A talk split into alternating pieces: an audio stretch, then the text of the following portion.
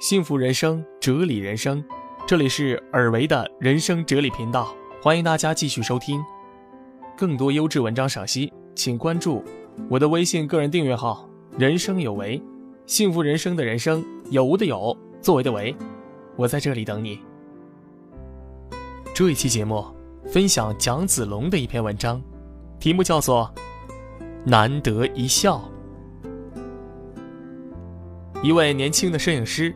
别出心裁地把相机挂在肩膀上，让镜头对着后面，在天津市最繁华的商业广场一带转悠。他一边走一边按动快门，不看镜头，不选景物，就这么一路胡拍乱照下去。他认为这样的照片排斥了摄影者的主观选择和被拍摄者的有意做作，排斥了一切人为的痕迹。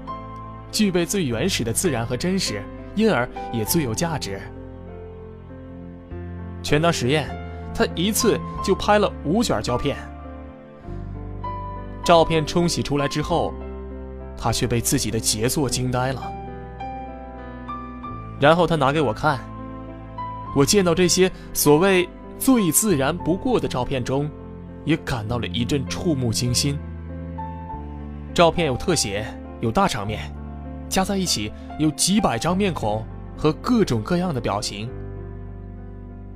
有晦暗的、猥琐的、迟钝的，有的眼睛盯着地下，准备随时捡钱包；有的斜眼看人，有拉拉扯扯的，你拥我挤的，怒目而视的，勾肩揽背的，张嘴大叫或者大骂的，或孩子大哭、大人顿足的，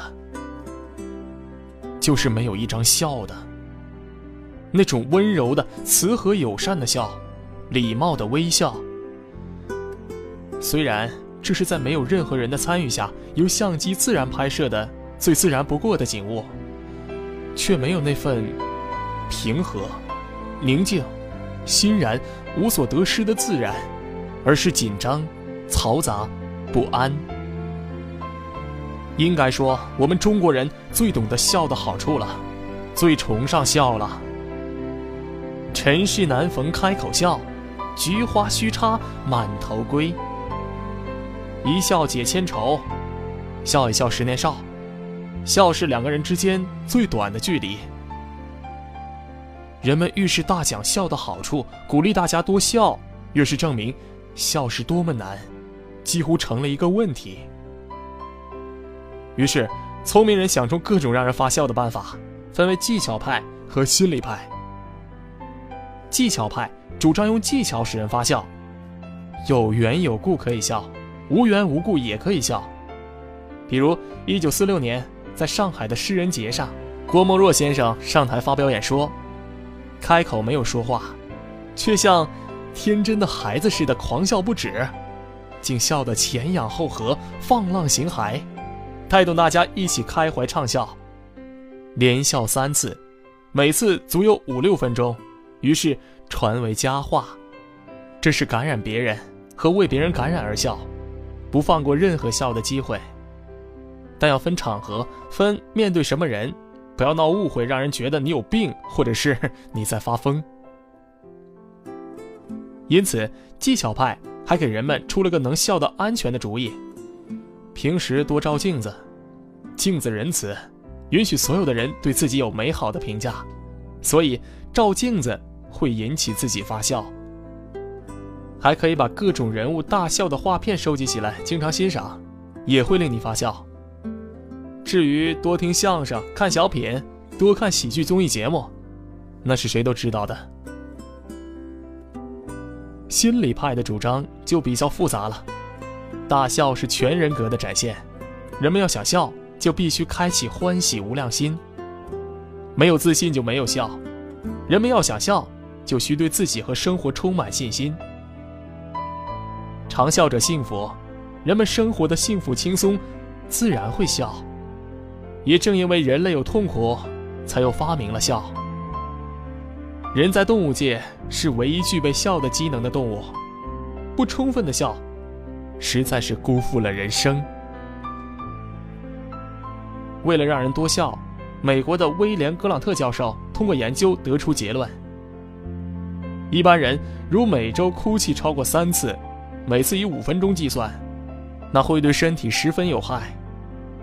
万不得已非哭不可，每周呢只哭一两次就行了，每次哭几声就赶紧打住。总之，哭不如不哭，不哭不如笑。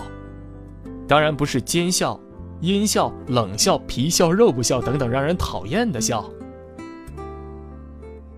可是，在这个物质比较发达的社会里，人类已经能够掌控许多事情了，但对笑，仍是没有十足的把握。笑，作为人类最原始的表情，现在是越来越少见了。